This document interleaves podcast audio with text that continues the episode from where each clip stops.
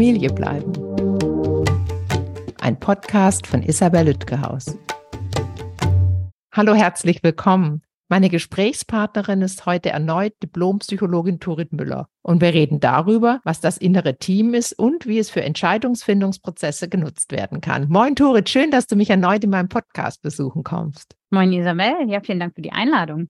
Sehr gern. Wir wollen heute über Kommunikation sprechen, insbesondere über das innere Team. Erzähl doch mal, wie du zu den Themen Kommunikation und insbesondere den Techniken von Schulz von Thun kamst. Ja, äh, ich bin ja von Haus aus Psychologin und das ist ja ein bisschen ein weites Feld und tatsächlich ist mein Leib- und Magenthema die Kommunikation, weil ich finde, das ist sowas, da kommen wir alle nicht drum rum. Äh, wer schon mal morgens ein misslungenes Selbstgespräch äh, vor dem Spiegel geführt hat, ähm, der weiß, den Tag verderben können wir uns auch ganz alleine.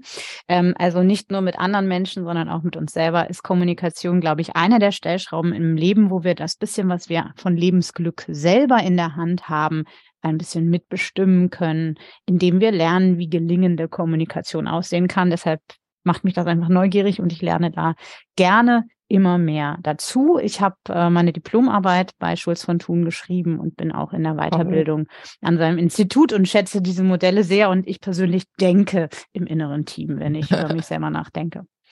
Es ist schön, dass du differenziert. Es gibt, differenzierst. Es gibt Kommunikation mit anderen, was wir gerade machen, aber es gibt eben auch die Kommunikation mit sich selbst. Und das ist auch heute unser Schwerpunkt und auch in einer weiteren Folge über gewaltfreie Kommunikation, aber mit sich selbst. Dazu nehmen wir auch noch was auf und werden wir auch hier verlinken.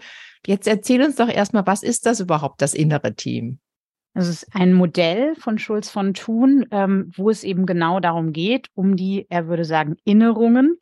Also, das heißt, um die interne Kommunikation mit mir selbst und wie ich das psychologische Wort ist Selbstklärung betreiben kann, also mir klar werden darüber, was ich eigentlich äußern oder sagen möchte. Und ähm, dieses Modell ist so schön äh, anwendbar und griffig und äh, sehr verspielt und durchaus auch mit Humorpotenzial und trotzdem mit Tiefe, ähm, weil es eben sehr bildhaft ist. Und äh, das Vorstellungsbild, was hier gewählt wird, ist eben das vom inneren Team, weil die meisten Menschen kennen Teams aus irgendeinem Kontext, aus dem Sportverein, von der Arbeit äh, oder die Familie als Team. Irgendetwas haben wir alle schon in Gruppensituationen erlebt. Und ähm, das heißt, wir haben so Rahmenvorstellungen, wie Teams funktionieren und wie sie eben auch nicht funktionieren und können das übertragen auf unsere seelischen Innereien ähm, das arbeitet mit der seelischen Pluralität, die wir alle haben. Also, dass wir eben, ne, das Buch äh, Wer bin ich und wenn ja, wie viele, äh, wäre so ein äh, typischer Satz, um das deutlich zu machen. Wir sind nicht immer grün mit uns selbst. Wir haben verschiedene Strebungen in uns. Äh, wer heute Morgen beim Bäcker klingeln einerseits dachte, oh ja, hallo Tag, es gibt so viele Dinge, auf die ich mich freue, und andererseits dachte, äh, noch fünf Minuten, ich will nicht aufstehen, der weiß, ähm, es ist auch manchmal spürbar, dass wir verschiedene Impulse in verschiedene Richtungen haben. Und das kann schwierig sein, aber das kann auch sehr bereichernd sein, je besser wir diese Impulse kennen und je mehr es wirklich ein Team wird, das sich nicht gegenseitig im Weg steht, sondern an einem Strang zieht. Also mehrere Stimmen dann auch sozusagen, dass die eine sagt, oh, lass noch mal auf Snooze drücken und die andere sagt, nee, raus aus dem Bett, joggen gehen. Genau. und, und, noch ein paar andere. Ich kann allen sehr empfehlen, mal auf die Webseiten von äh, Schulz von Thun zu gehen, weil da sehr schöne Zeichnungen sind, wo das Team so im Bauch wohnt. und dann kann man sich das wirklich gut vorstellen. Ähm, wir möchten ja heute darüber sprechen, wie man in, in Familien Entscheidungen treffen kann, vor allem auch in Beziehungen. Also wie man zum Beispiel merkt, wie geht's hier weiter für mich und uns. Inwiefern kann denn äh, das innere Team für Entscheidungsprozesse genutzt werden? Mhm. Also äh, das ist etwas, was einfach veranschaulicht auf eine weniger rationale Weise als eine Pro- und Kontraliste, was für verschiedene Stimmen hast du es genannt, also innere Anteile, ich zu einer bestimmten Fragestellung habe.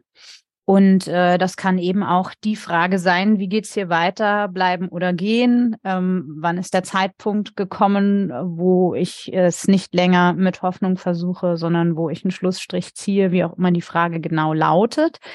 ähm, wäre das eine Frage, die man sich mal mit dem inneren Team angucken kann, weil ähm, der Grund, dass wir sozusagen nicht aus dem Quark kommen und irgendwie diese Entscheidung sehr lange mit uns rumschleppen und äh, nicht richtig zu einem Schluss kommen und nicht richtig in die Handlungsfähigkeit geraten, das liegt eben oft daran, dass wir einen inneren Konflikt haben, dass es also verschiedene innere Stimmen gibt, die verschiedene Ansichten dazu haben. Die einen sagen vielleicht, äh, mein Gott, geh endlich, wie lange willst du dir das noch bieten lassen? Und die andere Seite sagt, aber die Kinder, äh, die brauchen doch beide Eltern.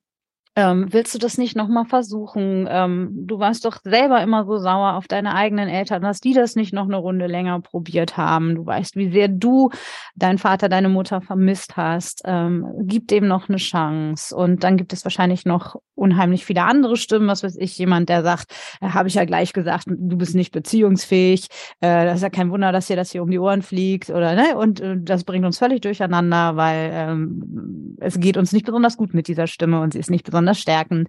Und es ist möglicherweise erstmal ein Knäuel, ein inneres Kuddelmuddel, ähm, wo die Kräfte sozusagen ähnlich stark in beide Richtungen ziehen und wo es dadurch kein Vor und kein Zurück gibt. Und genau in solchen Situationen ist das innere Team eben hilfreich, weil es aus diesem Klumpatsch äh, mal sortierte ähm, Stimmen macht. Schulz von Thun würde das eine innere Ratsversammlung nennen, wo also all diese Teammitglieder zu Wort kommen.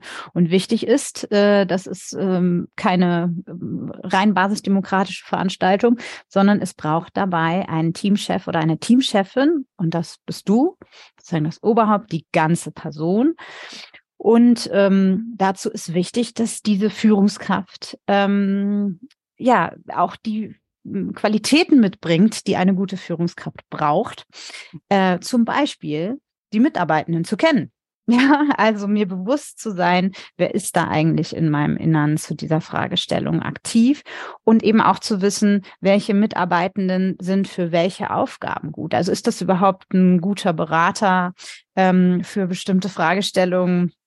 zum Beispiel die äh, Person, die sagt, äh, siehst du, äh, habe ich dir ja gleich gesagt, äh, bist nicht beziehungsfähig. Wäre das jemand, an den ich mich wende in der Frage bleiben oder gehen? Oder äh, ist es vielleicht nicht so schlau, auf die Person zu hören? Wir tendieren ja als Menschen dazu, ähm, unseren inneren äh, Impulsen äh, quasi zu glauben und sie für bare Münze zu nehmen, was wir im Leben wahrscheinlich nicht tun würden. Ich gehe ja nicht mit wichtigen Lebensentscheidungen auf die Straße und frage irgendwen, äh, soll ich mich trennen oder soll ich bleiben? Aber in unserem Innern wenden wir uns da schon manchmal an Stimmen, die da vielleicht nicht den allerbesten Blick drauf haben. Ja, und manchmal hört man ja sogar Stimmen, die man gar nicht gut finde, dass man sagt, ja, wir haben Beispiel nur, wir haben kirchlich geheiratet, da darf man sich nicht trennen oder das macht man nicht. Die Uroma, die plötzlich aus dem Grabe spricht. Also, äh, dass da auch Werte kommen, die gar nicht die eigenen sind. Und dann gibt's die Teamchefin oder auch die auch eine Moderationsfunktion hat, nehme ich mal an, die dann da sortiert? Da, da würde ich noch mal gern wissen, wie das konkreter äh, passiert. Ich erlebe oft auch in Mediationen bei mir in der Praxis, dass Menschen mit Werten um die Ecke kommen, auch bei Finanzen und so, die nicht aus ihrer Generation und nicht aus der davor stammen, sondern von ganz wann anders und dennoch eine eine Kraft haben, weil die vielleicht so weitergereicht wurden in der Familie. Und das könnte ich mir gerade bei Trennung zum Beispiel auch gut vorstellen. Wie sortiere ich denn die Uroma, Gott hab sie selig aus? ja, tolle Frage. Das ist tatsächlich ein, ein großes Thema, ähm, was ich auch viel erlebe im Bereich äh, Männer- und Frauenfragen äh, zum Beispiel. Ne? Das ist sozusagen der innere Patriarch oder so äh, mit mir spricht und die innere Patriarchin und sagt, äh, sei eine gute Mutter, sei eine gute Frau und ähm, schon mache ich Dinge, die mir eigentlich gar nicht passen. Ähm, da ist ja die halbe Miete dieses Erkennen, zu merken, ich habe diese Stimme in mir. Ein Problem ist dass wenn das unbewusst bleibt und mich äh, leitet in meinen äh, Handlungen, in meinen Entscheidungen, ohne dass mir das auffällt. In dem Moment, wo mir das auffällt, bin ich ja schon sozusagen distanziert davon und kann von außen drauf gucken. Da bin ich ja dann schon in so einer Beobachterperspektive wahrscheinlich schon in meinem Oberhaupt, in meiner Teamchefin, die da drauf guckt und sagt, ach guck, ähm, das ist ein Teil von mir, aber nur ein Teil von mir. Und äh, ich kann mich jetzt äh, bewusst entscheiden, ob ich darauf höre oder nicht. Und wichtig wäre dann eben auch so eine Art Aushandlungsprozess. Diese Stimmen können wir ja nicht feuern. Ähm, grundsätzlich geht man in äh, den meisten äh, Formen von Teilearbeit auch davon aus, alle kommen, um zu helfen. Ja, also die Uroma-Stimme hat es auch mal gut gemeint, ähm, uns diese weisen Ratschläge aus äh, unserem Umfeld ähm, in die Seele zu legen. Ähm, wahrscheinlich haben wir sogar eine kleine Idee, wo die entstanden ist. Ähm, aber jetzt äh, ist es an uns als Teamchef, Teamchefin zu bewerten, ist das immer noch eine schlaue Strategie? Und wenn nicht, was kann ich tun, damit diese innere Stimme, die ich ja nicht feuern kann, maximal hilfreich ist oder zumindest nicht kontraproduktiv. Und ähm, wie das aussieht, das ist sehr unterschiedlich. Wichtig ist vielleicht auch mit dieser Stimme in den Dialog zu treten und zu schauen, äh, warum ist die da so vehement dran? Äh, geht es wirklich darum, äh, dass das eben kirchlich äh, den Segen bekommen hat oder steckt da was anderes hinter? Ähm, geht es ihr vielleicht in Wahrheit darum, ähm, nicht zu schnell Dinge wegzuwerfen? Ähm, oder ne, was steckt dahinter? Und das ist ja vielleicht sogar etwas, womit wir auch mit unseren eigenen heutigen Werten was anfangen können und wo wir merken, okay, diese Stimme braucht Beruhigung und für sie wäre beruhigend, wenn wir der Sache eine gewisse Chance geben, wie auch immer das aussehen kann. Vielleicht sagt sie, ich kann mich darauf einlassen, dass es eine Trennung gibt, wenn du vorher versuchst in der Therapie zu klären, ob es eine andere Lösung gibt. Und wenn du das noch für ein halbes Jahr ausprobierst und wenn du dann merkst, es geht wirklich nicht, okay, dann kann ich das mittragen. Aber ähm, irgendwie diese Wegwerfbeziehung, nee, nee, nee, nee, nee. Ähm, dafür haben wir Gottes Segen nicht gekriegt. So. Und ähm, dann komme ich in eine Handlungsfähigkeit, ähm, weil ich nicht äh, gegen die Stimme kämpfe und sage, oh nee, jetzt Uroma schon wieder. ähm, und weil ich auch nicht unbewusst von ihr ähm, getrieben werde in meinen Lebensentscheidungen. Jetzt ist ja die Arbeit mit dem inneren Team unter anderem auch ein Coaching-Tool, was man so, ich habe das in meiner Coaching-Ausbildung auch gelernt. Ähm, wir möchten ja unseren Zuhörenden die Möglichkeit geben, alleine damit zu arbeiten. Lass uns doch mal anhand von einem Beispiel ganz konkret besprechen, wie jemand in Eigenarbeit mit dem inneren Team vorgehen kann. Mhm. Lass uns ruhig das Beispiel nehmen. Ich bin in meiner Beziehung mit meinem Partner, meiner Partnerin und wir haben zwei Kinder. Ich bin unglücklich. Warum genau, weiß ich noch nicht, aber so fühlt sich gerade nicht gut mhm. an.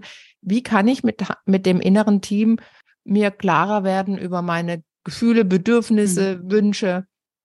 Also er, ähm, irgendwann wird es etwas sein, was intuitiv in Sekundenbruchteilen passiert, so wie alle anderen gedanklichen Prozesse, emotionalen Prozesse, die wir auch haben.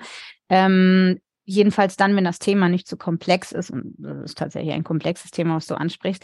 Und äh, immer wenn es komplex ist oder da es jetzt neu ist, möglicherweise das innere Team, ähm, für uns äh, ist es hilfreich, diese innere Ratsversammlung mit Papier und Stift zu machen und mit viel Zeit alleine. Und äh, da ist das Erste, was wir brauchen, eine konkrete Fragestellung. Denn die Fragestellung lenkt unsere Aufmerksamkeit in eine bestimmte Richtung. Und äh, wenn ich in die falsche Richtung gelenkt werde, kriege ich irgendwie gar nicht die Antwort, die ich eigentlich brauche. Das heißt, werde dir klar, was du eigentlich wissen willst. Ist deine Frage, soll ich bleiben oder soll ich gehen? Oder ist deine Frage, mh, hm, wann soll ich gehen? Oder ist deine Frage, ähm, kann ich mir, wie kann ich mir selber verzeihen, dass diese Beziehung äh, gescheitert ist? Oder was ist eigentlich konkret deine Frage? In dem Moment, wo dir das klar ist, malst du sozusagen und das wirst du auf den Bildern äh, sehen, die wir äh, verlinken auf den Homepages und so, äh, malst du dein, äh, deine, dein Oberhaupt sozusagen, deine Gesamtperson auf die gesamte Menge, auf die gesamte Breite des Blattes oben einen kleinen Kopf, unten sehr viel Bauch, weil da die Teammitglieder reingehören. Und ähm, äh, das ist eben für alle Leute, die jetzt sagen, ich kann immer nicht malen, ähm, bitte tu es trotzdem, ich kann auch nicht malen. Ähm, trotzdem äh, sorgen meine Zeichnungen in Seminaren oder vielleicht deswegen in, für viel Erheiterung. und, ähm, und wir kriegen einfach nochmal einen emotionaleren Zugriff auf die Sache, als wenn wir halt so die berühmte Pro- und Kontraliste machen, weil da eben das Herz mitspielt und ein Bild ist ein Cluster für sehr viele Informationen.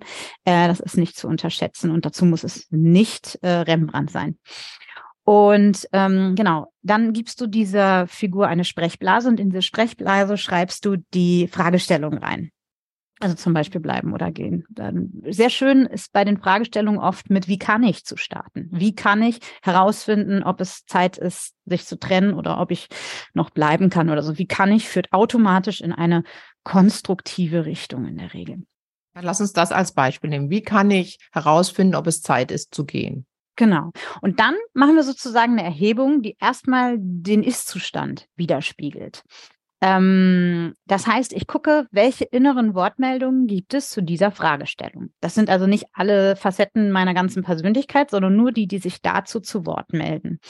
Und äh, woran merke ich, dass sich da jemand zu Wort meldet? Das merke ich zum Beispiel an Gedanken. Da hat also ein Teammitglied was zu sagen. Ähm, oder ich merke das an Emotionen. Dann kann ich mich fragen, okay, wer in mir ist denn da wütend? Oder ich merke das an Handlungsimpulsen. Ne? Und ich könnte Ihnen links und rechts, das ist ein Handlungsimpuls. Wir gehen Ihnen nicht immer nach, aber auch Verhaltensweisen sind äh, wichtig. Also ich lese in letzter Zeit lauter Beziehungsratgeber. Ähm, wer liest denn diese Ratgeber? Ähm, in mir. Ähm, das wäre eben auch ein Verhalten, wo wir uns fragen können, wer ist das? Ne, und all diese äh, oder physiologische Erregung. Ne? Ich habe nur noch Herzklopfen, ich bin, ich bin nur noch unter Strom seit Wochen und Monaten. Ähm, da können wir uns fragen, wer ist das in dir, der da Herzklopfen hat und angespannt ist. Und ähm, all diese Stimmen malen wir dann in diesen großen Bauch, den wir gelassen haben in der Figur. Und zwar haben die drei Aspekte wir malen sie auch als äh, sozusagen Männchen oder Frauchen. Es kann sehr unterschiedlich sein, welches Geschlecht innere Teammitglieder haben oder ob sie überhaupt ein Geschlecht haben. Die haben eine, einen spezifischen Ausdruck für ihre konkrete Aufgabe. Äh, zum Beispiel äh, sieht die Stimme, über die wir gerade sprachen, vielleicht ein bisschen aus wie meine, war es jetzt die Oma oder die Uroma, ich weiß es nicht. Uroma. genau. Und ähm, dann hat sie ja auch einen emotionalen Ausdruck zu dieser Fragestellung. Vielleicht hat sie einen erhobenen Zeigefinger, ne, weil sie das gar nicht witzig findet, überhaupt über so etwas nachzudenken. Und dann hat sie einen Namen. Es kann sein, dass sie einfach äh, Uroma heißt, aber es kann eben auch sein, dass wir es mehr benennen nach ihrem, äh, nach ihrem Anliegen. Und ihr Anliegen in dieser Sache scheint zu sein, Wertebewahrerin oder die ähm, Haltbarkeitsbeauftragte oder so, ne, dass es eben nicht um Wegwerfbeziehungen geht. Dann ist das äh, nächste Element, diese, dieses äh, Wesen in unserem Inneren bekommt auch eine Sprechblase. Und da steht sozusagen ihre Kernbotschaft drin zu diesem Thema. Äh, vielleicht. Man, man, trennt sich nicht. Ja, genau. Mhm. Man trennt sich nicht, wäre das vielleicht. Aber das ist mhm. bei unseren Uromas sehr verschieden. Mhm. Ähm, und äh, sie bekommt äh, eben dann auch den Namen. Und ja, beides kann sich verändern. Ne? Also wenn wir merken, ach, es ist gar nicht, man trennt sich nicht, sondern hm, eigentlich geht es mehr darum, man trennt sich nicht leichtfertig, dann können wir das verändern, wenn uns klarer wird, was diese Stimme wirklich will. Und auch, wenn wir von plakativ Uroma langsam kommen zu dem, was sie wirklich ausmacht in der Essenz, kann sich auch der Name verändern. Es kann zum Beispiel typischerweise sein, dass ein Name von so einer Stimme auch mal despektierlich ist. Der Egoist oder die Egoistin zum Beispiel kommt sehr häufig vor und dass wir dann irgendwann merken, oh, das ist eine Selbstfürsorgestimme, ähm, das ist gar nicht so böse. Und da merken wir auch diesen Teambuilding-Prozess vom Oberhaupt, ähm, dass ich eben als Gesamtperson lerne, was wichtig ist als gute Führungskraft, alle Teammitglieder zu wertschätzen und sie nicht abwertend zu benennen. Denn diese Selbstfürsorge, auf die habe ich ja keinen Zugriff, ähm, wenn ich die immer abtue als äh, Egoismus und äh, ja, mich eigentlich dafür schäme, dass so jemand in meinem Team existiert. Ähm, daran merken wir, was da für komplexe seelische Prozesse auch passieren, während wir so ein Team aufstellen. Und jetzt malen wir sozusagen alle Stimmen, die zu dieser Fragestellung kommen, in den Bauch, egal wie viele das sind, merken vielleicht auch, okay, zwei sind sich sehr ähnlich, die könnte ich zusammenfassen oder, oh, hier mischt sich was, das muss ich auseinandernehmen, das, das kann so ein Prozess sein. Und dann habe ich ja erstmal nur den Ist-Zustand erhoben. Da fragt man sich jetzt, wo ist jetzt die Antwort auf meine Frage? Wieso habe ich noch keine Lösung zu dem Problem? Aber es ist sehr oft so, wenn wir den Knoten sehen, dass der sich von alleine löst. Also viel äh, löst sich oft schon, wenn Menschen nur sehen, ach, deshalb zieht es so in verschiedene Richtungen. Deshalb kann ich mich nicht entscheiden. Ich habe noch eine ganz pragmatische Frage, weil du eben sagtest, erst heißt sie die Egoistin oder die Uroma, dann heißt sie die, ähm, die äh, Selbstfürsorgerin. Male ich dann jedes Mal ein neues Blatt? Weil ich habe schon jetzt so einen Bauch vor mit zwölf Figuren, die ich viermal umbenenne und sehe gerade so ein Chaos vor mir. Ähm, soll ich dann jedes Mal neu malen oder drüber schreiben, durchstreichen? Oder ein sehr großes Blatt nehmen. da, da, da sind ja die ähm, Ordnungsbedürfnisse sehr unterschiedlich. äh, ich würde irgendwas Praktisches nehmen, sonst habe ich ja irgendwie einen großen inneren Schweinhund, äh, das jedes Mal neu zu malen. Äh, Bleistift, Buntstift, das kann man radieren, wäre zum ah. Beispiel eine Variante. Ähm, irgendwas zu nehmen, wo man dran arbeiten kann oder es zu vervielfältigen ähm, und drüber zu kleben ah. oder was auch immer, würde ich einfach was Leichtes nehmen. Und so viel ändert sich auch gar nicht ähm, immer. Äh, also das ist, das ist sehr unterschiedlich. Das klang gerade so, dass das ja auch ein längerer Prozess sein kann. Das mache ich mhm. nicht in einer halben Stunde, sondern da fange ich vielleicht an und dann mache ich eine Woche später weiter. Und dass man sich auch den Raum gibt, da wirklich äh, Veränderungen äh, einzubauen, weil ich das schon unglaublich wichtig finde, find von der Egoistin zur, zu der, die für mich sorgt. Das mhm. kann ja ein Riesenschritt sein, ja. gerade in Beziehungen mit Kindern, wenn man sagt, das ist egoistisch, dass ich glücklich sein möchte. Ich soll gefälligst Mutter, Vater sein und alles andere muss dahinter, dahinter zurückstecken. Insofern genau. ist dieser, dieser Umschwung schon auch sehr, sehr ähm, relevant möglicherweise. Ja, Genau, also dass ich die Ratsversammlung mache, das ist vielleicht schon in einer halben Stunde, Stunde, anderthalb, was auch immer getan. Aber wenn das dann liegt und in mir arbeitet, das, das arbeitet durchaus nach, ähm, mhm. dann äh, kann es sein, ähm, genau, dass sowas dann Wochen später mir klar wird, weil ich äh, was weiß ich, in der Therapie, die ich begleitend angefangen habe oder in Gesprächen mit meinem guten Freund festgestellt habe, oh ja, da habe ich einen blinden Fleck. so, es ist, ähm, es ist eigentlich ganz schön wichtig, dass ich auch gut für mich sorge, auch für die Kinder. Äh, wie soll ich sonst ein gutes Elternteil sein? Okay, jetzt habe ich die Ratsversammlung auf meinem äh, Papier und wie geht's jetzt weiter? Entweder ist der Knoten schon gelöst, weil ich ihn endlich verstehe. Das ist sehr oft der Fall. Ähm, dass ich merke, ach so, okay, ähm, ne, zum Beispiel äh, können wir ja sehen, hm, an wen richtet sich die Kernbotschaft der Teammitglieder? Sprechen die mit mir als Oberhaupt? Sprechen die mit dem Außen, zum Beispiel mit meinem Partner, meiner Partnerin? Ähm, oder sprechen die miteinander? Ähm, gibt es zum Beispiel eine Stimme, mit der die Uroma-Stimme redet ähm, und die sie ermahnt? Da wird mir vielleicht die Dynamik einfach klar in meinem Inneren und dadurch auch, was ich tun kann. Also manchmal fällt mir die Lösung zu, indem ich das Problem verstehe. Zum Beispiel durch das, was wir gerade zufällig ähm, am Wickel hatten, weil ich merke, das ist der zentrale Punkt. Ich habe einen Denkfehler gemacht. Der Denkfehler ist, ähm, äh, Selbstfürsorge ist egoistisch. Nein. Wie soll ich eine gute Mutter, wie soll ich ein guter Vater sein, wenn ich am Ende bin? Jetzt schon. Mein Kind ist gerade im Kindergarten. wie soll ich das dann bis zum Abitur durchhalten? Ähm, da hat ja niemand was von. Da, dass diese Idee, mich selber aufzuopfern, wo kommt die eigentlich her? Ähm, äh, warum ist das so, dass mein Oberhaupt ähm, äh, die Selbstfürsorge so wenig achtet?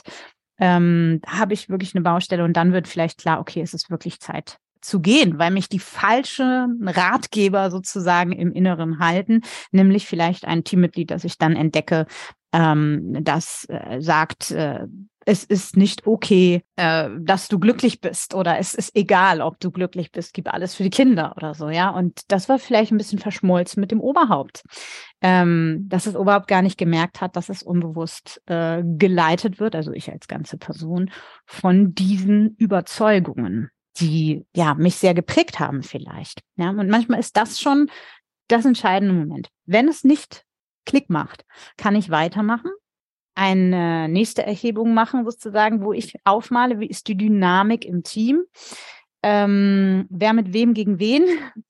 Ähm, das kann ich auch in einem Bild ausdrücken, wie auch immer das aussieht. Zwei entgegengesetzte Pole oder äh, in der Mitte ein Dompteur mit Peitsche und alle tanzen drumrum. Und dann könnte ich noch ein drittes Bild machen, wie sollte ich innerlich aufgestellt sein, damit ich Klarheit habe in dieser Frage? Und dann geht der Aushandlungsprozess erst los. Wie schaffe ich es, dass die inneren Stimmen sich auch so aufstellen und so miteinander an einem Strang ziehen? Wenn das so ein komplexer Prozess wird, dann macht es vielleicht doch Sinn, sich Begleitung zu suchen in einem Coaching mit jemand, der sich damit auskennt.